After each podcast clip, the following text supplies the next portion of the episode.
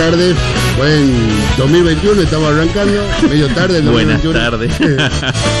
buenas noches, buenas mañanas, buenas horas que nos quieran escuchar. Este, tengan ustedes una cordial bienvenida a nuestro programa Radio Riot 2021.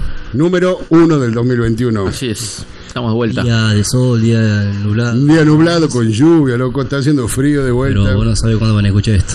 No sabemos. Capaz que ya sale el sol para cuando nos escuchen. Ojalá, ojalá salga el sol, loco. Claro. El sol sale para todos. Está buena la fija, che. Bueno, estamos haciendo un pequeño aperitivo. Visita, birra y el programa Estamos, estamos grabando en hora de. de cena. Bueno, la verdad el año 2020 nos ha dejado un pequeño recuerdo del el patilludo de La Rioja que se ha muerto, el que no nombraremos en esta... 14 de febrero murió Carlos No, Saúl no, Menem. no, no, Ah, hombre. Te estoy diciendo que Sí, no. no, no, no lo voy a defraudar. Ah, no va a llevar a la, a la estratosfera. Íbamos a viajar a Japón, de Córdoba a Japón en una 20 hora. minutos. Mira, y se nos ha ido un prócer. Un, Un prócer pro- de Perú. Hola, Jimé, ¿cómo andás? Se ha muerto impune Impune. Por la causa, digamos, de Río Tercero. El principal responsable de la voladura de los arsenales de fabricaciones militares en la provincia de Córdoba, en la localidad de Río Tercero, el principal implicado era porque él era el presidente y él se estaba en pleno conocimiento de lo que estaban haciendo los muchachos militares del nuevo, Él vendiendo. estaba en el, en el negocio. Estaba en el negocio de la venta ilegal de armas al, A, a Ecuador y a al Croacia. conflicto de Ecuador-Perú y a- mandaban al- a los Balcanes también mandaban armas. Impulsor, principal impulsor del indulto a los genocidas, amigo. Mirá toda la que se mandó, nunca ha ido, nunca El estereotipo del modelo neoliberal de los 90 que nos condenó el- al 2001. día. La, la cantidad de gente que quedó sin trabajo. Todavía Eh, seguimos pagando la fiesta. Seguimos pagando la fiesta menemista, el muchacho se reunía con los Rolling Stones, loco. Andaba en ¿Cuántos Ferrari. presidentes Andaba en? Ferrari. ¿Cuántos presidentes tiene Ferrari? Único, loco. Bueno, presidente de la Argentina, de otros países, avión. Claro. Veníamos hablando de Muammar Gaddafi, ¿te acordás? Sí, todo eso. Larga la empanada de, de qué son de berenjena De Azorín. Soja texturizada. de acerrín de brócoli. Pero bueno, arrancó el año este, digamos, con Con esa la muerte del, del principal jerarca del PJ, senador. Murió, Eh, claro, murió impune. encima impune, eh, teniendo la banca en el Senado. Querían poner, me acuerdo, un, ¿Encima? un- el, el- ¿cómo se llama? Un busto. Un busto en, en la Casa Rosada. No sé en qué habrá quedado ese proyecto. Encima, no sé, si será acomodo, supuestamente seguro, porque gente lo seguía votando, Sí. lo seguían queriendo, culiao. Bueno, en la democracia burguesa capitalista, digamos, los votos no se consiguen con, con movimiento de masa, se consigue con billetes. Y bueno, a este le sobraba. Refresquemos memoria. Ganó dos veces, en la, u- eh, en la tercera que se presentan bien y se bajó. En la tercera queda cerca, en un supuesto balotaje se tendría que enfrentar. Ah. Como se ve que lo perdía, se abajó haciéndose, no, yo Se lo hago bajó. por la patria, que no sé qué. Sabía que perdía como perro bajo la mesa y bueno. Yo y la patria me lo demanda. sí, sí. No, aparte había negociado ahí, yo me bajo, te doy los votos, vos no me tocás, no me metes preso nunca más. Ah, Se cumplió hasta el último día de su vida. negoció. Y Mirta pasa a ser un... El hombre de Anillaco que, si bien eh, en todas las provincias, digamos, se gozaba de un clima económico bastante favorable en esa virtualidad del un dólar un peso, la provincia de La Rioja, las veces que la he visitado siempre ha estado igual, un pueblito abandonadísimo. Claro, lo que pasa es que también había una clase media que podía viajar a Cancún, podía viajar a España, entonces decía, este es el mejor gobierno de la historia. Claro. Pero no se fijaban los señores de fábrica, los padres que quedaban ¿Qué ha pasado? abajo, este, todo ese tipo de cosas que la verdad han afectado solamente a la clase obrera, no han afectado a ninguna eh, qué sé yo, clase pudiente, clase media alta, que son los que defendían el modelo nivel- eh, neoliberal. Porque no es un modelo económico nuevo, es un modelo que incluso se ha impuesto en la dictadura militar de- del- del año 1976, que también estamos en el mes de la memoria. Exacto. Eh, Estamos a día de conmemorar un próximo aniversario. 45 años, 45 del, años del del golpe cívico, eclesiástico, militar.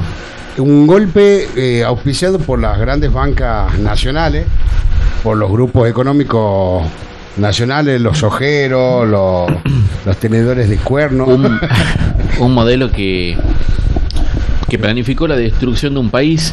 Y al margen de esto no a nivel local a nosotros también nos pega porque en esta provincia ha sido la antesala de la dictadura. Son 46 años del operativo Independencia y 45 de la dictadura mm, llamada proceso de reorganización nacional.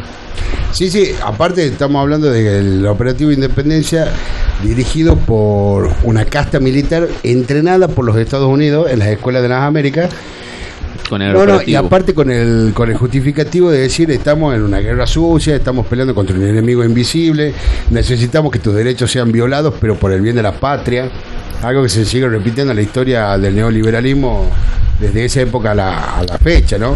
Y que, y que también entrando en la democracia, el aparato policial, el mismo ejército, heredó cosas, digamos, de la dictadura, Sí, el código contravencional, No, no, pero aparte de la herencia, digamos, eh, del tipo de orden policial, también están las herencias económicas. Eh, las deudas que seguimos pagando hoy en día, las deudas que la deuda paga- ilegítima. La deuda ilegítima heredamos por bancos y grupos financieros que nos terminó pagando entre todos. La, la seguimos pagando. Es más, hemos tenido hasta hace poco en el gobierno de Macri una nueva adquisición de deuda a título oneroso para privados y particulares y la vamos a tener que pagar de acá a 100 años. O sea, se sigue repitiendo el modelo porque nos falta memoria.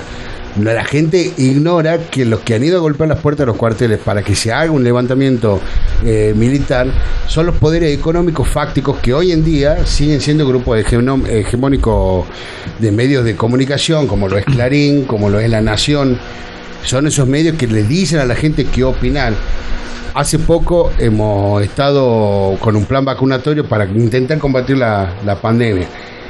Los mismos que en un momento hablaban de que la vacuna era veneno, que esa vacuna que traían estos montoneros a la Argentina. ¿Dónde está mi vacuna? Sí, y ahora hace unos días han salido con el, el vacunatorio Gate o el vacunatorio VIP Claro. a reclamar sus vacunas. O sea que no era veneno y ahora Y a, y a col- y a colgar los Lo muñecos. cam- lo cambiamos en el ADN. Claro. Claro, no, no, pero al margen de Y vamos a eso, hacer robotitos. ellos son fueron los principales promotores y encima tiran los muñecos estos en las bolsas. No, sí.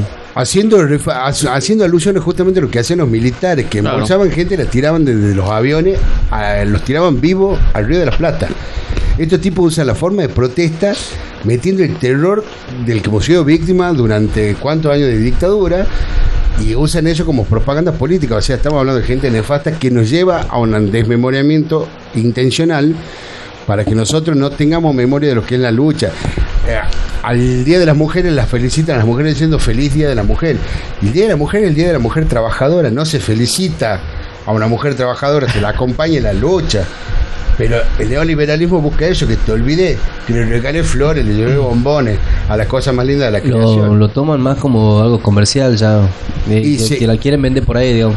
Y cuando hablamos de femicidio, ah, mirá, loca esta lo que están inventando. Ah, Algo habrá hecho. Claro, Lo el patriarcado, un fantasma. Bueno, no y, y el famoso algo habrán hecho es una herencia también de la dictadura. Sí. Es una herencia. justamente, Algo habrán hecho, desaparecieron, algo habrán hecho. Claro. Por algo no vuelven. Claro. Están de vacaciones en Mar del En Plata. algo estaban metidos. En algo andaban metidos. Claro, ¿cómo va a andar esa hora por esa calle con esa ropa tan corta? Y eso es lo que. Todo esto es un conjunto, la, digamos, el ejercitar la memoria es un conjunto justamente para eso, para evitar los femicidios y para frenarlo. Necesitamos tener memoria de que lo que está pasando, de la desprotección legal en la que estamos, no es solamente con policía que lo vamos a arreglar, no, tenemos que cambiar, legislar un montón de cosas y cambiar desde la base. La gente tiene que hacer uno, un, culpa. y aparte un proyecto Es que desde los barrios, un proyecto popular. Es que no hay un proyecto, no hay un proyecto popular que pueda hacer que esta situación cambie. pero hay que fabricarlo. y Es hay que, ¿sabés y qué pasa ponernos en pos de eso. Cuando sale un proyecto en un barrio, inmediatamente aparece un político. A cooptarlo. Y caga todo lo... Porque puede haber gente que tenga ganas de hacer un, po- un proyecto bueno, eh, más allá de lo político, pero siempre que hay un político y que ya te trae un problema con otro político y esto y el Claro, otro. te desvirtúa y se toda la desvirtúa organización. toda la organización, todo el proyecto termina siendo nada y se termina transformando en un lavado de, de plata. Sí. Al fin y al cabo. Hacer una plaza en honor Claro. a tal y. y, eh, sí, ya No está. queremos plaza, queremos que, la, que, que circula. Claro. Volver tranquilo a mi casa, que no esté pendiente de si me va a saltar tal por la espalda. Que los, los, los tipos que tienen orden de restricción se cumplan Claro, orden de también. restricción. Lo- Que es lo que pasó con Pablo Tacacho. Sí. El Estado perdonándole al fiscal, aceptándole la renuncia. La renuncia. Tendría que haber hecho un juicio Un político. juicio político. Y Pero esto pasa solamente en Tucumán. La vez pasada conversaba con una, una compañera de, de otro regional y me decía justamente eso. Tucumán está gobernado por la derecha. La derecha en Tucumán hace y deshace. Sí. No puede ser que a la altura en la que estamos todavía no hemos aplicado nunca a la ley de educación sexual integral en las escuelas. Eh, escuchá, el caso de Paulina Levo estaba a punto, a pronto, ahí a punto de prescribir De ya. prescribir, Claro. no es culpable, No, no la había cana nada. no ha hecho nada, eran todos Alperovich. ángeles. Eh, El, de eh, mano. ¿Ustedes han visto el video del, del cuando los forenses le han hecho la autopsia Sí. Abajo de un árbol al aire libre? Dejate hinchar las pelotas, boludo. No se puede de No. esta forma, o sea, no, no puede haber semejante desprotección y seguimos insistiendo, los Claro. femicidios son un hecho político, el acto político de asesinar mujeres. Porque no existe otra forma política de ver esta cosa, esta situación.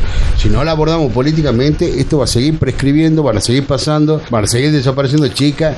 La, Más hace si poco, tiene, el poder tiene que ver ahí, peor todavía van a seguir prescribiendo muchos, muchos juicios. Hace unos días la televisión abarcaba solamente eh, el, el seguimiento de la chiquita esta Maya en situación de calle.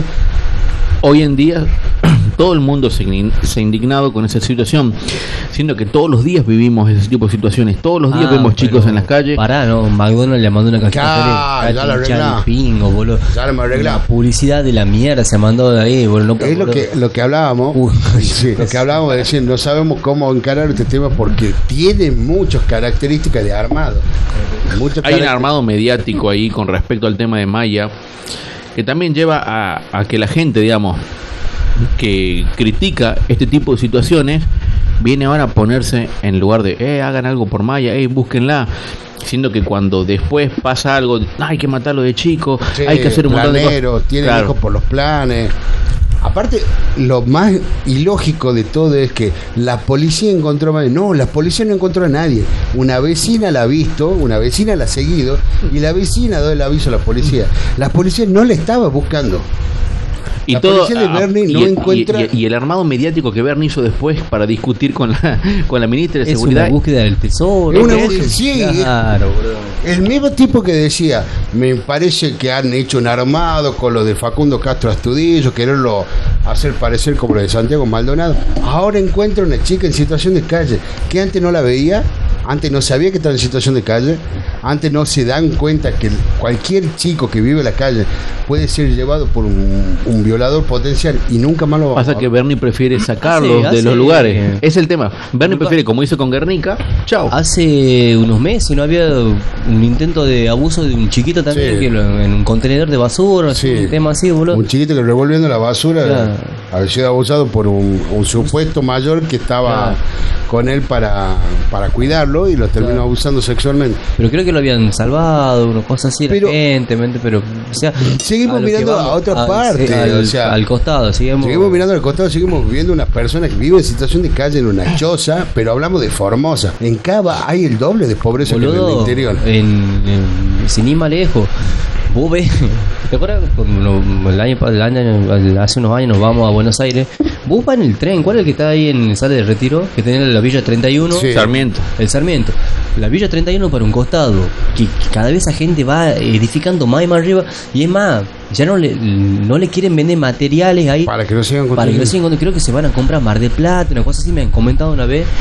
Porque no lo quieren, porque claro, eso no tiene infraestructura, no tiene eso, ellos. Y aparte se va ¿Vos expandiendo te, cada vez pensás que, grande. vos te pensás que la reta ha ido a esa oficina que tiene ahí en la. Villa Tendera? Ni en pedo. Escuchá, y boludo, vos vas en el tren, para un lado tenés toda la Villa 31 y para el otro lado todo el caretaje.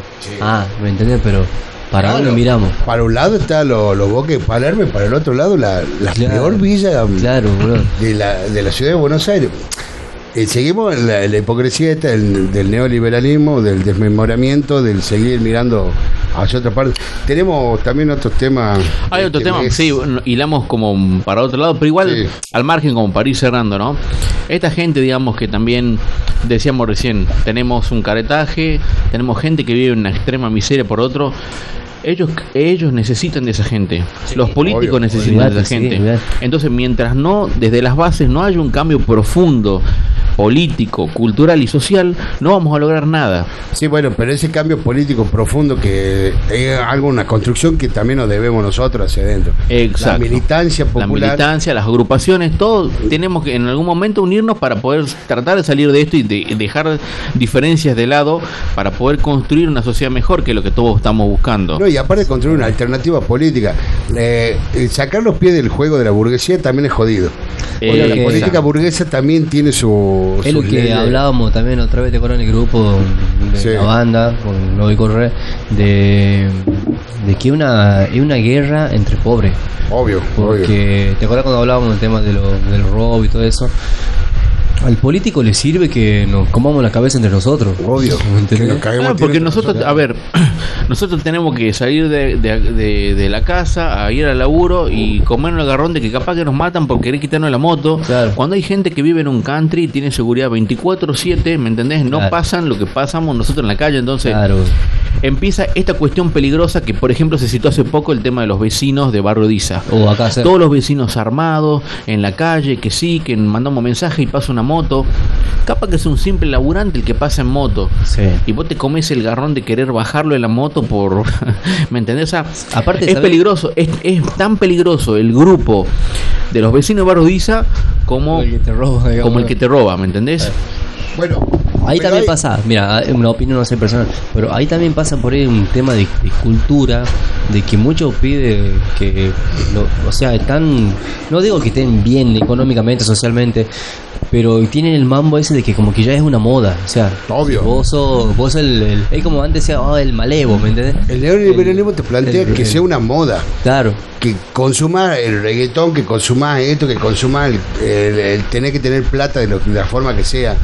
El problema de Barrio Diza y de todos esos barrios, ¿cuál es? La delincuencia en la que, la, en la que viven las, las periferias. Claro. Eh, el barrio Diza está rodeado por Villa María. ¿Cuál es el problema de Villa María? La cantidad de vendedores de drogas que hay en Villa María. Y Entonces, si damos más fino, podemos llegar hasta el intendente mismo No, de San Tucumán. justamente voy a eso. Sí. La policía sabe quiénes son los que venden drogas, sabe que esos barrios tienen carencia y que la gente se rebusca y los que viven del, del modo de vida de la, de la droga, que van y roban un celular para seguir cambiando por droga. El problema es un problema social de fondo, la falta de trabajo, la falta de educación, la falta de contención. Entonces los de barrios dicen no pueden plantear que ellos tienen que pelear contra la delincuencia. Porque la verdad es que ellos no hacen nada por el vecino que tienen a la par, que vive una situación de miseria, porque decir que en Villa, eh, en Villa Maya son todos chorros es, es totalmente irreal. Hay un montón de trabajadores que también sufren la delincuencia. ¿Por qué? Porque tienen los vendedores, los tranzas, los dealers, los tienen en la puerta de la casa. Y conviven con ese tranza, Es con más, ese dealer. disculpa, hace poco he visto una nota en un diario de que cuando llega la droga, de acá de Barrio 12 de marzo, cerca también, Sí, el que parece que Navidad, boludo. O sea, tiran cohetes. tiran cohetes, Barrio Este la 2, costumbre. Barrio Este 2, 11 de marzo, 24 de Es una septiembre. costumbre que se ve de dónde viene de Colombia. En Colombia, cuando los carteles, la película, fíjate la película de Pablo. Cabal, cuando tenían la, la, las cosas para vender, tiraban cohetes. Entonces en todos los barrios se ven boletos, ya ahí vamos. Claro. Y empezó de ahí, la una Y moda. bueno, y eso también lo que, bueno, y volvamos al tema del caretaje. Hablan de las villas, que esto que lo otro, pero vos las veas, las camionetitas que entran ahí. Entran y salen de a comprar lo- aquí. Claro. A los a los Falopitas. a los- El tema, a otro de los grandes problemas que nos afectan localmente en los últimos días, el tema del mercado, pinchos. el tema del mercado norte. También. ¿Me entendés? El mercado norte también está en riesgo de derrumbe y resulta que el intendente no sabe dónde reubicar a los puesteros. Está bien, es verdad que hay gente que tiene sus puestos hace años y que tiene guita. Pero ¿y los otros puesteros, los que viven de la comida, los que le alquilan a los puesteros que Bueno, son dueños del... Pero lamentablemente algo que se está viniendo abajo. es un edificio que en cualquier momento se cae va a ocurrir una grave desgracia ahí. Es que, claro, ese es el tema. Entonces no podés seguir porque los puesteros no tienen a dónde trabajar. El olor que hay en el centro, por detrás del mercado del norte. O sea, los tipos que tienen carnicería y pescadería no ponen una moneda. Es no verdad, es- mantienen en nada. Eso es verdad. A ver, y les el agotan las heladeras, tiran toda la grasa No. a la calle. Y no nada de eso. El El, olor que el- el subsuelo, que está tapado está en agua. en agua. Tapado en agua. Hay algo que se rompe en cualquier momento y se van todos, se ahogan todos ahí. Sí. O sea, ¿qué vas a hacer? No estoy defendiendo a la intendencia, ni mucho menos. Estoy diciendo que la gente que supuestamente vivía de eso no ha puesto nada para seguir viviendo de eso. No ha cuidado su fuente de trabajo. No es una fábrica que la van a cerrar los dueños. No, al contrario. Es un lugar que le han dicho, ustedes no han hecho esta inversión, no pretenden seguir estando acá porque cuando pase algo, a nosotros nos van a venir a decir... se Claro, cuando, cuando, cuando Alfaro indemnizame". dice, yo no me quiero comer el garrón político de tener muerte a cargo, ¿me entendés? Es que, a ver, si en ese sentido le buscamos la vuelta, tiene razón. El tema es qué hacemos con las mil familias que viven de esa gente que está ahí en los puestos. ¿A dónde la ubicamos? ¿A dónde la Pero, ubican? totalmente. Pero ¿qué hacen los dueños de los puestos por ubicar a esa gente? Escuchá, hay que saber Estamos que- hablando de carnicería Rojano que no tiene una carnicería, tiene bueno, frigorífico. por eso te digo, ¿Por qué Rojano- él no los es, que, es que son gente, Si esa, son sus es- empleados. esa gente yo creo que no tiene problemas. El tema son los otros puestos. Hay, hay verduleros, El, tema, el, el problema lo tienen todos, porque lo que han dicho los puesteros es eso.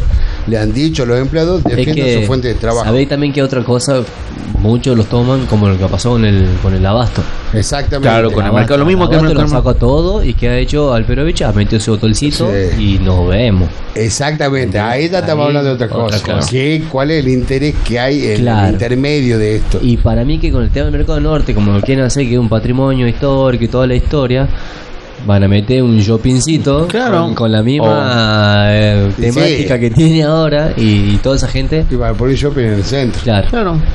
Eso también está, porque es claro el interés de Carrefour de construir ese shopping ahí.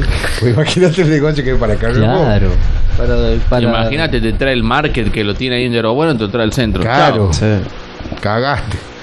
Bueno, no compite este, con nadie ahí. Vamos cerrando este bloque, bloque por la memoria, este, por los 30.000 compañeros desaparecidos Detenidos desaparecidos. y por la heroica lucha de las madres. Vamos a pasar un tema de los fabulosos Cadillacs. Así Un tema que se llama Desapariciones, que es original de Rubén Blades, que lo escribió para su realidad colombiana, centroamericana, porque el- las desapariciones, las dictaduras y el modus operandi de todas las dictaduras militares de Latinoamérica eran la misma. Las que se aprendían en Estados Unidos en la Escuela de las Américas, que enseñaba la CIA la forma de. Contrainsurgencia, guerra la guerra contra contrainsurgente. insurgencia. Bueno, entonces este, la realidad esta de Latinoamérica, que se repite de igual forma en Chile, Argentina, Paraguay, Bolivia, Brasil, las distintas dictaduras de Centroamérica, Guatemala, Honduras, El Salvador, y esta historia que se repite en todas partes, y nosotros queremos hacerle un homenaje al, al Día de la Memoria que se viene el 24 de marzo, porque es una fecha muy importante para todos los argentinos que tenemos familiares desaparecidos en esa trágica dictadura cívico-militar.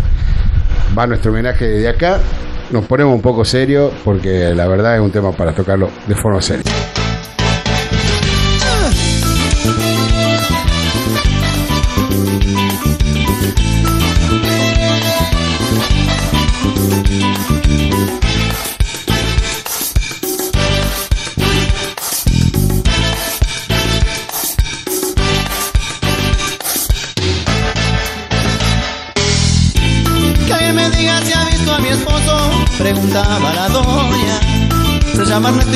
40 años. Trabaja de peón en un negocio de autos. Llevaba camisa oscura y pantalón claro. Salió de noche y no ha regresado. Oh, oh, y yo no sé ya qué pensar. Pues esto antes no me había pasado. No me había pasado, no. Llevo tres días buscando a mi hermana. Se llama Altagracia igual que la abuela. Salió del trabajo para la escuela. Llevaba puesto jeans y una camisa blanca. No ha sido El tipo está en su casa. Oh, no saben de ella en la policía. Y en el hospital.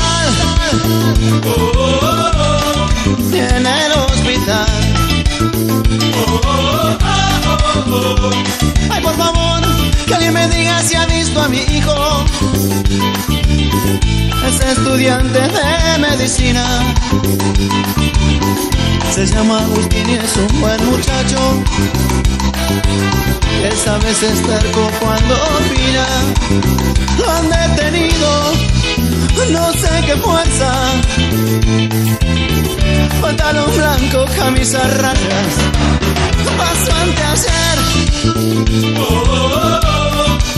Paso ante ayer. Cla, cla, Clara Quiñones se llama mi madre. Ella es un alma de Dios y no se mete con nadie. Se la han llevado de testigo por un asunto que es nada más conmigo. Y yo fui a entregarme hoy por la tarde. Y ahora vi que no saben quién se la llevó del cuartel. ¿Quién se la llevó?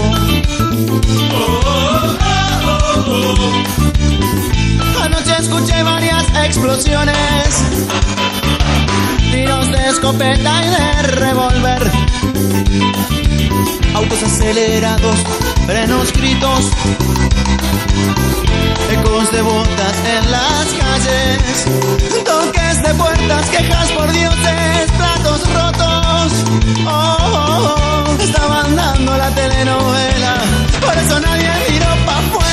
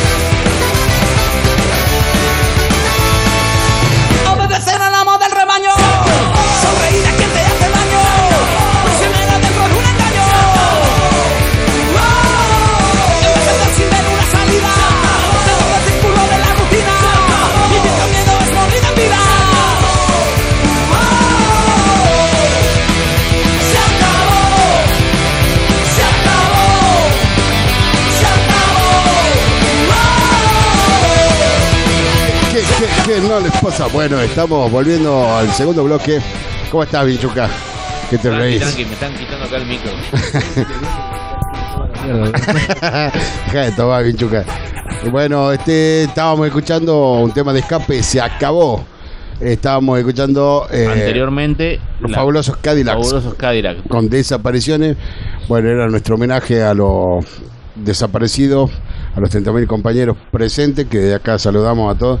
Vamos a estar en el recital del 27 de marzo, que es el recital por el Día de la Memoria, que vamos a armar con Acción Antifascista Tucumán, Radio Riot, ahí figurando a full. Vamos a ir todos con la misma remera. Una remera que son corazones a la mitad y los tres juntos formamos un solo corazón que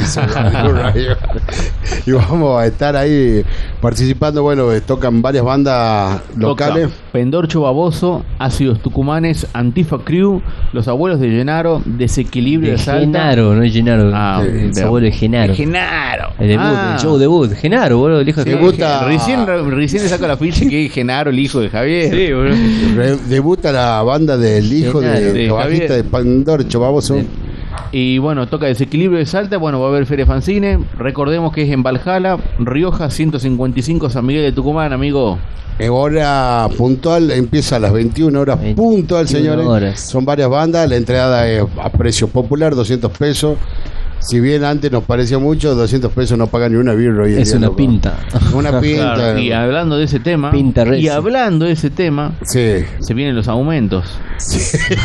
se vinieron los aumentos, ya Se, tenemos se los vinieron, aumentos y se, vinieron y se vienen. Y se vienen. Porque A la- todavía a la, a la nafta le falta todavía un Sí. 10% más, no sé cuánto. Sí, hablan de- Y boludo, yo era, no sé si a Sí. modo meme o qué. era. A Decía, modo no meme. se preocupen, dice, la nafta no puede subir más porque el cartel solo tiene tres dígitos. No, llega, no llega el cartel de cuatro dígitos. Ya lo van a agrandar. sí, un cartel, boludo. No te va a entrar el precio de la nafta. Tenemos entonces ahí las empresas de internet y de televisión que suben supuestamente, según Anacom, de un 5 al 7,5%, pero todos sabemos que no lo voy a nombrar, aumentó al 20% y no quiere cederle espacio a lo que pide el gobierno, ¿no? ¿Quién, quién aumentó el Cablevisión Fivertel, amigo. Ha aumentado a la espalda del gobierno. A la espalda del gobierno un 20% y, y, le, y lo intiman, lo intiman. El grupo Cadena está full, amigo. Ay, No le quiere dar No le margen. cabe una. y No. Gasnor, y Gasnor Ah, y que Gasnor, quiere- No, Gasnor quiere mandar una audiencia 51%. pública para mandar el 51% al No aumento le- del gas. no le cabe un piojo, como Sí. dice el amigo.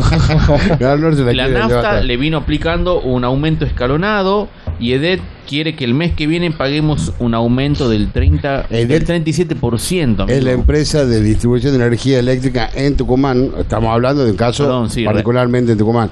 Bueno, el aumento del GNC también viene de la mano del aumento de la nafta. Estamos hablando que el metro cúbico está llegando a los 40 pesos y en algunos lugares del país está llegando a 60 pesos. Y en medio de tanto aumento y tanta falta de dinero y demás, se producen una serie de incendios en el sur patagónico donde los intereses inmobiliarios que quieren edificar countries y barrios privados no pueden eh, edificar en los lugares que son reservas eh, Naturales. naturales, bosques y demás. Entonces, si se producen incendios y esos árboles dejan de existir, ya no hay que proteger. Y los muchachos pueden comprar las tierritas que tanto quieren delante de los lagos, en puntos, Claro, digamos, se, la... se queman las reservas, se queman reservas naturales, pero no pasa nada en los campos de Lewy. Claro, las ovejitas de Lewy están todas sanitas, ninguna está chamuscada, las vaquitas. Hay gente que perdió su casa entre todo tanto Ah, incendio. no solo su casa, su forma de vida, porque había mucha gente, y esto no es tan solo en la Patagonia, esto pasó en Córdoba, esto pasó en Catamarca, ha pasado acá en pasó Tucumán. en Tucumán. En Tucumán había un incendio intencional en el cerro, en pleno bosque reserva de la universidad, una reserva que te- está a cargo del estudio de la Facultad del Miguelillo. Y la verdad, esto que se viene repitiendo, venimos diciendo hace rato, es un negocio capitalista. El capitalismo produce estos incendios a propósito como los produjo en el Amazonas. ¿Te acuerdas que hace El unos caso años... de Brasil ha sido el- muy fuerte Pues, en el se Amazonas. Prendía fuego el Amazonas, pero cuando se prende fuego Notre Dame, todos los capitalistas salen a Ah, socorrerla claro, la- y a reconstruir- a donar, a donar, no a sé donar cuántos millones para reconstruir una, una iglesia o un templo y para la selva amazónica no había un peso. Lo mismo pasó acá. Había un meme circulando muy bueno, genial, en el que hablaban de que si decían que el fuego en la Patagonia estaba intentando usurpar tierras para quedarse a vivir, capaz que el gobierno nos mandaba 4.000 policías para desalojarlo al fuego, ¿no? y la verdad, el gobierno ha estado muy flojo, han ido a visitar la zona y han recibido un par de pedradas y. Cascotazo tremendo, Alberto. Y la verdad que hay, al margen de la expresión que haya sido, el tema de que también Alberto Fernández deja muchas cosas que desear con todas las cosas que vienen pasando últimamente, cediendo el espacio a, a, bueno a los grandes, a los poderes hegemónicos para que puedan hacerse del, del control, ¿no? De la situación. Aparte, al verso, el mayor verso de él ha sido cuando hablaba de la expropiación de Vicentín. ¿Te acuerdas que hablábamos el año pasado? El famoso maga Vicentín. Que iban a nacionalizarla, que le iban a intervenir, que después y después no ha hecho absolutamente nada. Y la realidad es que por el río Paraná y los puertos privados se nos va la mitad del PBI Claro. tanto que hablaban, se robaron un PBI. El PBI se lo roban las empresas cerealeras internacionales que se llevan los cereales, que trafican los cereales para no pagar los impuestos, se los trafican por la frontera de Paraguay en camiones llenos que cruzan la frontera y se van por otros puertos y perdemos esa venta, perdemos esa plata que podríamos estar invirtiendo en educación, hospitales, jeringas, vacunas y un montón de cosas que podríamos estar eh, utilizando esa plata y el gobierno de Alberto Fernández no hace absolutamente Cede nada. espacio de la soberanía nacional a los intereses internacionales. Pero aparte con excusas como por ejemplo, bueno, pero no tenemos el presupuesto para para operar esos puertos porque necesitamos dragas. ¿Qué son las dragas? Son barcos que van por el medio del río abriendo canales, sacando la basura y acarreando barcos que no pueden navegar en aguas poco profundas. La Argentina tiene cuatro dragas. A las cuatro se la alquila a empresas privadas. O sea que la Argentina tiene la capacidad de tomar posesión de esos puertos y ganar todo lo que se venden en esas empresas privadas, ganarlo el Estado. No lo hace. No solo no lo hace, va a hablar pelotudes a la Patagonia a decirle que le van a mandar bidones con agua. Es decir, loco, no necesitamos bidones con agua, necesitamos escuelas, se nos han las escuelas, las casas, los hospitales. O sea, necesitamos reconstruirla, necesitamos la plata que se está yendo por el río Paraná, la necesitamos para nosotros. Y Alverso se queja de que lo silban. Bueno, esa es la realidad en la que Y estamos que pasando. tiran unas cuantas piedras. Sí, dos piedritas no le hacen mal a nada. Y, y, bueno, la verdad que Alberto dejó muchas cosas que desear en, en, en- en su administración y una de esas es, o sea, está cediendo bastante espacio a, lo- a los grupos económicos para que puedan hacerse de esta este tipo de situaciones, para Sí. crear también este malestar que hay social que, que hoy tenemos, digamos, presente en la sociedad. Lo que hablamos con muchas organizaciones sociales y muchas organizaciones de base de que la deuda no es con el FMI, sino con el pueblo. La plata que nosotros estamos destinando a pagarle al FMI la podríamos estar usando para un montón de cosas, deudas internas que tenemos todavía, con la educación, con la salud. A ver, los médicos que le están trabajando durante la pandemia, que se les había prometido un bono y no sé qué más, un incentivo. Y tuvieron represión cuando fueron a reclamar el bono. Cuando fueron a reclamar el, bromo- el bono, no solo le han tirado balas y los han corrido, sino que los han tratado de repudiable actitud de una casta burguesa. De. Sí, los camilleros no son la casta burguesa, los enfermeros no son una casta burguesa. Habrá médicos de una casta burguesa, pero no son todos los trabajadores de la sanidad y no pueden meter a todos en la misma bolsa. Y así seguimos con el. Aparte, seguimos mirando al lado que nos interesa el morbo. El caso este de la chiquita Maya, que ha expuesto una gran realidad, una tremenda realidad de la Argentina, que es la cantidad de niños que están en situación de calle, con total desamparo del Estado, de las instituciones, de la policía. Una chiquita pasa un tipo en bicicleta, se la lleva, desaparece, porque son muchos los chicos que no están en condiciones o que no están eh, amparados por ningún, de ninguna forma, ni por las leyes, ni por las instituciones. No existen derechos del niño ni humanos para esa criatura. Entonces estamos como en una situación bastante complicada, teniendo en cuenta que esto es a nivel país. Esto no es algo que pasa solamente en Buenos Aires, sino que es en todo el país. Nosotros tenemos una provincia en la que la tasa de desocupación es el 11%, según las estadísticas de la provincia, debe ser más. Igual también digamos de que las personas por bajo la línea de pobreza están en el 41,50%. Porque lo- hace dos, tres días hablaban de la cifra del INDEC, en la que largaban la florera, eh, que para no caer en la línea de pobreza, o sea, para no ser un tipo pobre, necesita, una familia tipo necesita 50 mil pesos por mes. O sea, dos ingresos de 25 mil pesos. Y el sueldo de un empleado básico de comercio es de 20 mil. O sea que 20.000 por, por 10 mil pesos no llega. yo gano 18 mil pesos, amigo. ¿Vos ganás más de 20 mil pesos? No, bueno, pero yo digo. soy una persona sola. O sea, Bueno, pero- pero al estamos de hablando de, que yo tengo que mandar chicos a la escuela. Vos imagínate que esta mujer, la madre de Maya, De Maya. a la que todos la, la miran, porque ¿cuál es la primera crítica del chetaje o de la burguesía? Estos negros que viven de planes. O sea, vos necesitas 50 mil pesos para no vivir en la, línea de pobreza. Y con un plan, supongamos que cobras dos beneficios, no llega a los 12 mil pesos. No lo cubrí. O sea, 12 mil pesos. Te están faltando 38 mil pesos para no ser pobre. Y ellos creen que con 12 mil pesos vos vivís sin hacer nada. Esta señora vive en una tapera. Vive tapada con toldo. No le puede dar ni de comer a la hija. La imagen circuló en, en todo el país, se ha hecho un eco enorme y se ha mediatizado de más tanto la situación que en un momento, abriendo una nota del diario Clarín, se veía claramente cómo había gente que se burlaba de la situación de esta mujer. Pero se, se- ¿sabes por qué? Porque aparte tiene un grave problema de adicción. Entonces, Obviamente. entonces ahí había una cuestión en la que la, la madre había dicho, mi hija dijo que si aparece la nena, abandona las drogas. Y, en- y un montón de, de me divierte y vos decís, ¿qué le pasa a la gente? Porque piensan eso, son unos faloperos, o sea, no están viendo la necesidad, no están viendo la enfermedad social. Porque si seguimos mirando al problema de las adicciones como algo personal, algo que uno, un loquito, y no como un problema social, digamos que no hay forma de cubrir a los adictos. Que los adictos no tienen una institución de rehabilitación, no tienen posibilidades de trabajos reales. El, el adicto, el que vive de las drogas, ah, vive en la calle haciendo changas, pidiendo, mangueando. Entonces no tienen una forma, digamos, digna de ganarse la vida. Y es el problema. Porque el problema de las adicciones es que si yo tengo un plan sanitario para cubrir esas adicciones, no tengo problemas de adictos. No tengo adictos matándose o asaltando gente.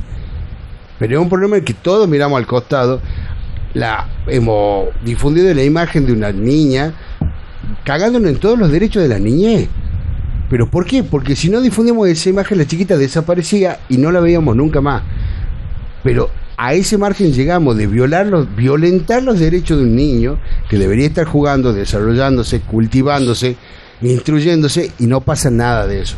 Y el Estado no solo está ausente, sino que hace una mediatización, una propaganda diciendo le hemos encontrado con la policía. La policía no encontró a nadie. La verdad La- sí, apareció Bernie ahí sacando chapa. La eh. policía esa dándole el chaleco de ella, tapándola, todo es un... Cuando dos meses atrás eh, la reprimían en Guernica corriendo lo de Claro, los- o- es lo mismo que lo que vos decías recién lo de McDonald's. Lo de McDonald's es un caretaje, porque ¿qué hace McDonald's cuando van los chicos a pedir? Lo publicidad, sacan cagando. o sea, Eso es publicidad lo que ha hecho ahí. Ha sido, eh, no sé En la si- puerta de McDonald's de acá de Tucumán Sí, hay cinco, seis chicos pidiendo la puerta. sí. Y están diciendo, por favor, me da algo de lo ¿Vos, que vos te si pensás que llevaron la, algo". caji- la cajita feliz a esos chicos? Ah, esa O le dan juguete o le dicen, chicos, pasen y coman. Es publicidad, eh, para decir, se, se compadecen con... No, Claro, ahora le llevamos la cajita y después decimos al pobre no hay que darle la caña, hay que enseñarle a pescar. Claro. Y estupideces por el estilo, decir, sí, le enseñale, pero crea una institución que le enseñe. No lo repita de boca y después te lave la mano y no haga absolutamente nada. Sí.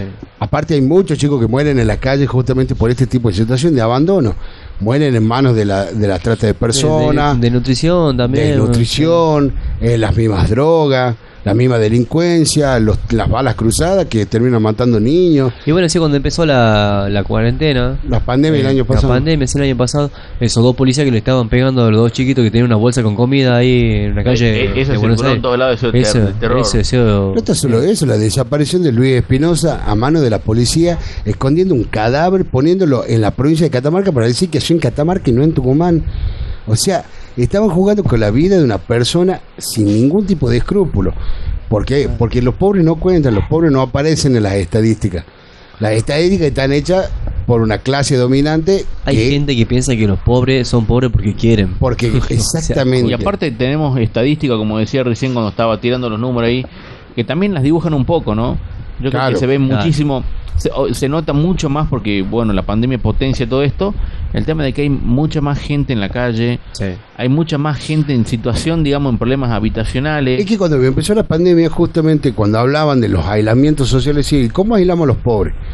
Eso el es lo tipo que, no tiene a dónde ir a Los aislarse. primeros, los primeros programas decíamos, la pandemia es para unos cuantos. O Para sea, unos la, cuantos. la cuarentena. El que tiene plata, El- sí, se el- guarda, se aprovisiona. Conozco de gente de poder adquisitivo que se llenó la heladera y no hecho, no tenía necesidad de salir a ningún lado Se para nada. tomó unas vacaciones de dos, tres meses. Claro. ¿Y qué hacemos con las mallas? ¿Qué hacemos con los pibitos que viven en la calle que no tienen a dónde aislarse? No tienen protección ni de Ni vacuna, Estado, ni no- de nada. No, no, nada, no existen.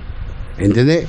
Ah, entonces, hay un grave problema que el presidente ya no puede dejar de mirar, no se puede quejar por unos silbidos de unas piedras. Ah, pero tiene tiempo para sentarse en la mesa redonda para discutir con todo el empresario. Entonces dejemos de romper los huevos un poco ahí. Bueno, eh, vamos a hacer este bloque Vamos- con un tema. Un temita, sí.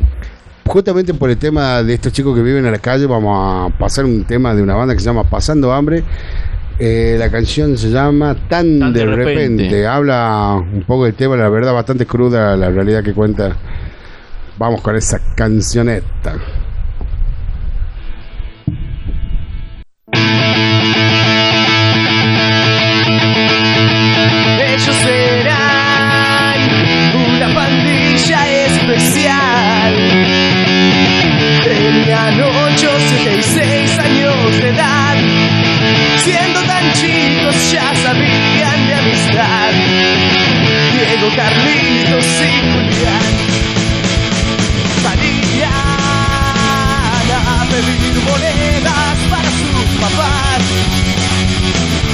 este país florecía una oportunidad y mendigaban aunque ellos querían jugar.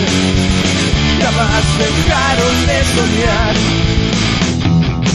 Cruzaron corriendo avenida del Libertador y el conductor borracho no pudo frenar. Julián sangraba, Diego se puso a llorar se dio a la fuga sin pensar.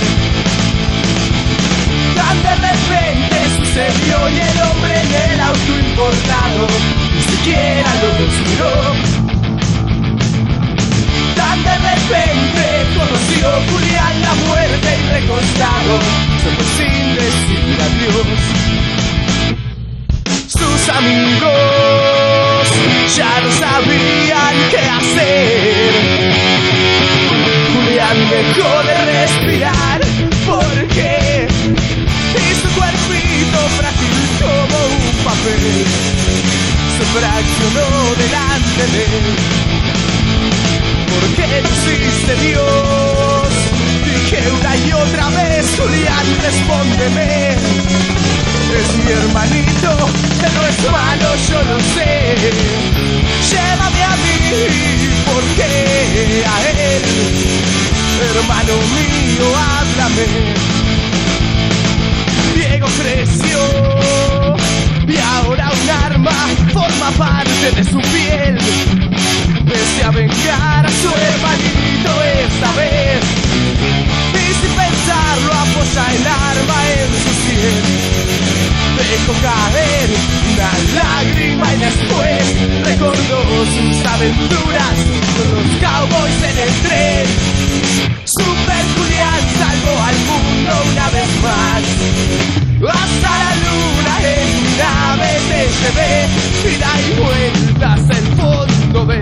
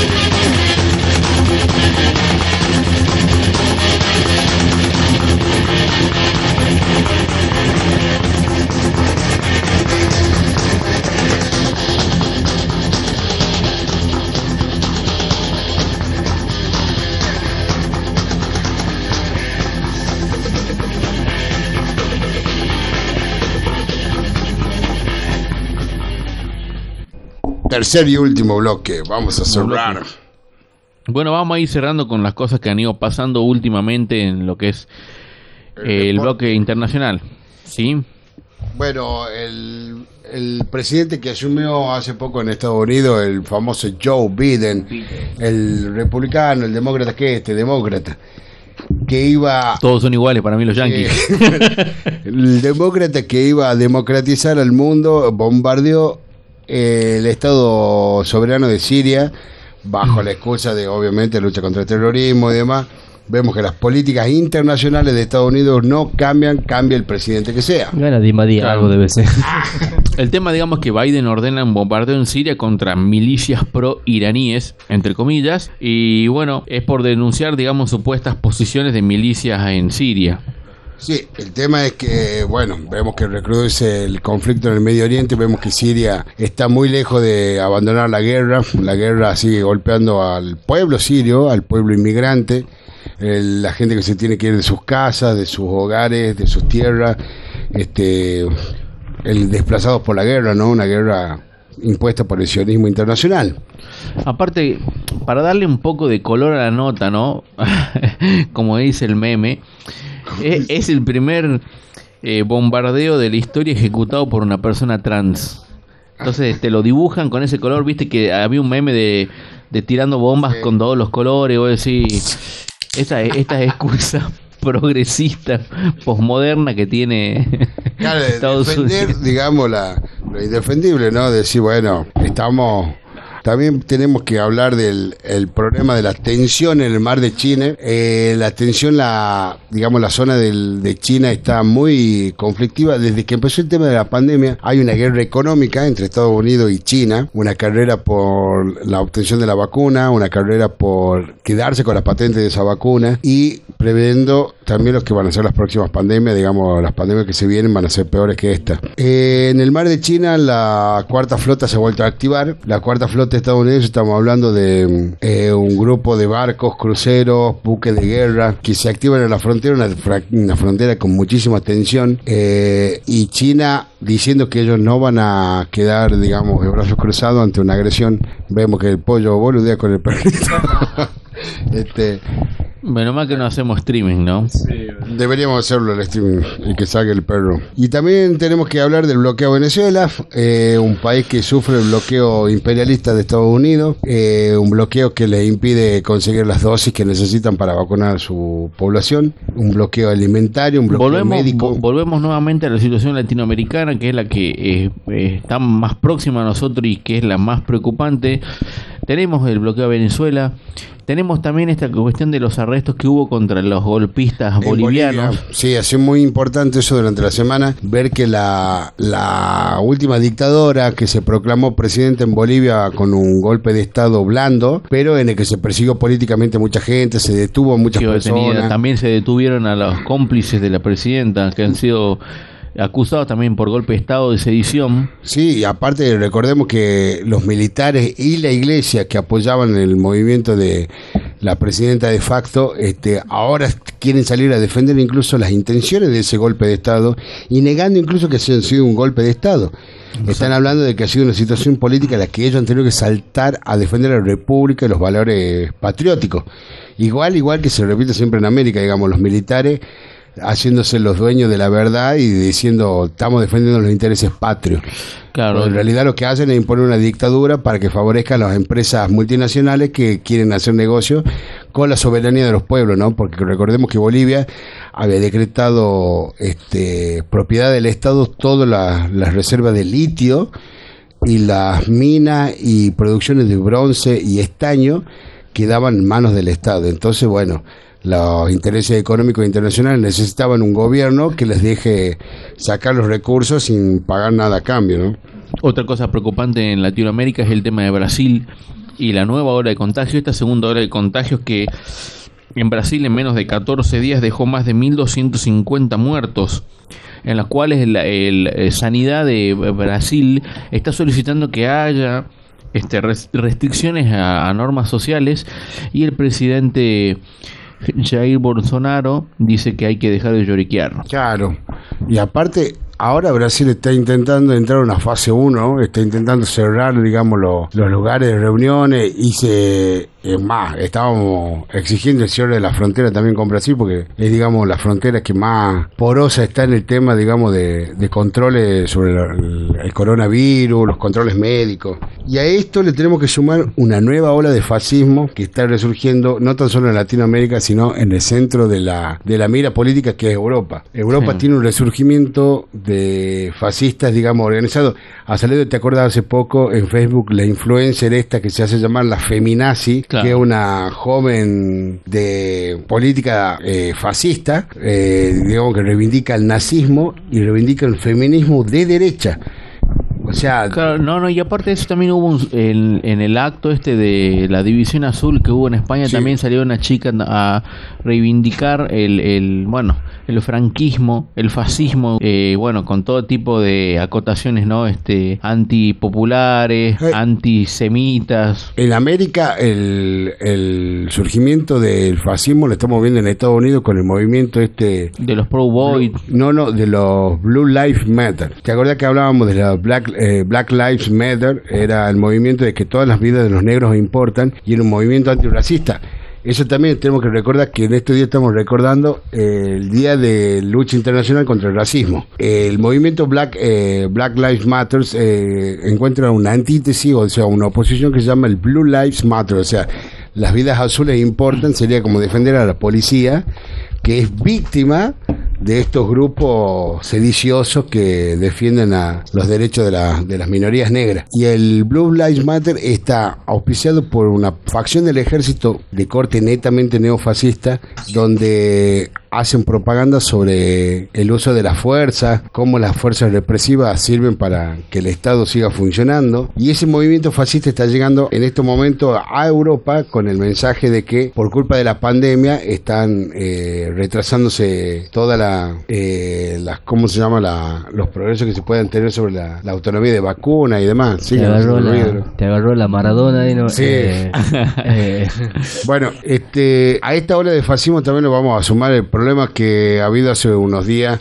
con la detención de Pablo Hassel. Ya llevamos tres semanas de, Sí. que ha sido detenido Hoy en hubo de protesta en España o por el tema de pedir la libertad de Pablo Hasél, que bueno, él ha sido detenido, bueno, él ya tuvo otras causas por casi algo similar, por denunciar en sus canciones a los Borbones, Sí, ahora sí. lo acusan de enaltecimiento del terrorismo. Sí, sí, lo acusan de terrorismo por las críticas de sus canciones hacia la casta gobernante y hacia los reyes de España, la casa de los Borbones. Eh, en sus letras habla de que son un parásito, que es algo que, un resabio de la, de la Edad Media que deberíamos dejar de tener porque nosotros estamos manteniendo con nuestros sueldos, todos los trabajadores estamos manteniendo a la familia real. Y la familia real se ha tomado mal esta crítica, ha inventado una causa sobre de, eh, apología al terrorismo y a Pablo Hasél lo tienen detenido hace un mes y días en una cárcel de Barcelona y las protestas por su libertad se siguen día a día, hay protestas casi todas las semanas para la liberación de Pablo Hasél. Y con esto cerramos un poco el bloque internacional, vamos con Pablo Hasél. Vuelvo a desmontar ese cuento para niños de que el rey puso freno al fascismo. El rey hizo lo que más le convenía a su cuenta bancaria y limpió el sable a Franco durante demasiados años. No es un héroe, sino un pez gordo que se arrima a la corriente con más pezqueñines que devorar. Su poder ha manipulado la historia y ha elevado a los altares a uno de los mayores ladrones que ha dado este estado. Tú dices que odias a los moros y luego alabas a Juanca, íntimo del rey de Marruecos, ese que tiene a su pueblo pasando hambre mientras posee incontables palacios y lo envía aquí. Su majestad no representa nuestra clase, que caigan las coronas y ardan los disfraces. Así que, excelentísima familia real del reino de Caspalandia, tarde o temprano recogeréis lo que merecéis, rabia, no me extraña que tengáis tantos hijos cuando los mantiene la plebe. Ya me duele que os idolatren en colegios de pijos, pero también en escuelas públicas están vuestros retratos. Os creéis el ombligo del mundo como el bolsillo de Rodrigo Rato. Yo digo que antes que respetaros me mato. Os tendríamos que obligar a decir una república popular es lo más sensato y barato. Aprovecháis éxitos deportivos para haceros propaganda y colgaros medallas que no habéis ganado vosotros. En este estado hay más de un dictador que manda. Callar a quienes denunciamos vuestros métodos bochornosos. Tiranos en forma de multimillonarios con los que hacéis sucios negocios. No llaméis democracia a esta mafia, aunque mucho pueblo lo evite ver. Mientras os burláis con desmedida frivolidad en el Club Bilderberg. Estos son evidencias, no conspiraciones. Llevo tatuado en mi conciencia, muerta los Borbones. Oye, voy a tatuarme la cara del que mate a Jaime Peñafiel. ¿Me oyes? Con honda satisfacción. Yo no quiero ser súbdito de ninguna monarquía, y aún menos impuesta la fuerza por los tiranos de siempre. Mira, la Guardia Real ya tiene un nuevo himno para desfilar.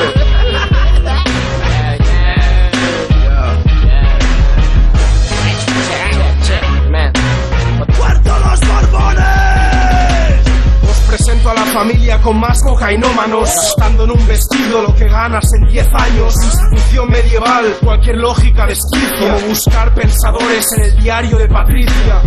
Presupuestos reales nunca han sido transparentes. Si eso es democrático, Aznar fue buen presidente. Multaron a los del jueves por una caricatura. A mí ya pueden fusilarme en el Ministerio de Incultura.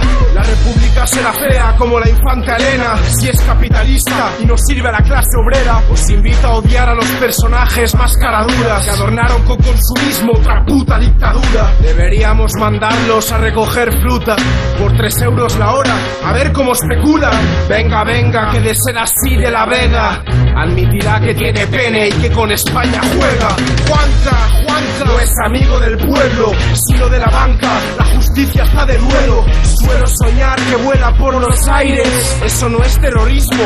Se merece el cielo. Le da náuseas constantes el reino casposol, donde un farsante es grande por la gracia de Dios. No me representa esa puta bandera con una estrella roja. Saca la corona fuera. Los defienden con medios de manipulación y armas, bien pagados para controlar lo que hablan. Censuran manifestaciones en su contra. La reina Sofía es una listilla que se hace la tonta. Cuando llegan a una ciudad se pone todo bonito, ocultando la realidad y protestar es casi delito. Antidisturbios nos acorralan a kilómetros de ellos. No sea que escuchen que no los queremos. Patético estado policial, venga todos al corral. Poner huevos pa' que cerdos los puedan robar y pa' colmo exijan ser venerados. Ciudadanos somos números de resultados clavos. Suma y sigue, fuma y créete libre. Juan el más pirata falta en el libro Guinness. Pero ya os podéis olvidar, no sé quién ganó el mundial. Jugadores gritan viva España pensando viva el capital. Juanca, Amigo del pueblo, sino de la banca. La justicia está de duelo. Suelo soñar que vuela por los aires. Eso no es terrorismo, se merece el cielo. Da náuseas constantes el reino casposol, donde un farsante es grande por la gracia de Dios. No me representa esa puta bandera. Con una estrella roja y saca la corona fuera. Leticia la progre se pasó a la ultraderecha. Hay poco peor que convertir a una arpía en princesa. Monseñor Rocco Varela bautizó a sus niñas y ya tiene fantasías pajeras para toda la vida. Felipe está nervioso porque la falacia de su padre no le sirve a él, aunque son capaces de hacer que salve la capa de ozono. Con tal de que 100 familiares más suben del trono, este país está lleno de lamedores de culos corruptos. ¿Dónde está la dignidad? A diario me pregunto. Así señoras con de mierda. Le pondrían a Juan Carlos lacitos en la verga. El reino de la amnesia, ¿quién recuerda qué dice? Cuanto a la crisis, tras bajarse de su yate. Vamos, vamos, que si el rey abdica, Mariano Rajoy reconocerá que es marica. Juanca, Juanca no es amigo del pueblo, de la banca, la justicia está de duelo. Suelo soñar que vuela por los aires, eso no es terrorismo, se merece el cielo. Me náuseas constantes el reino casposol, donde un farsante es grande por la gracia de Dios. No me representa esa puta bandera, con una estrella roja y saca la corona fuera.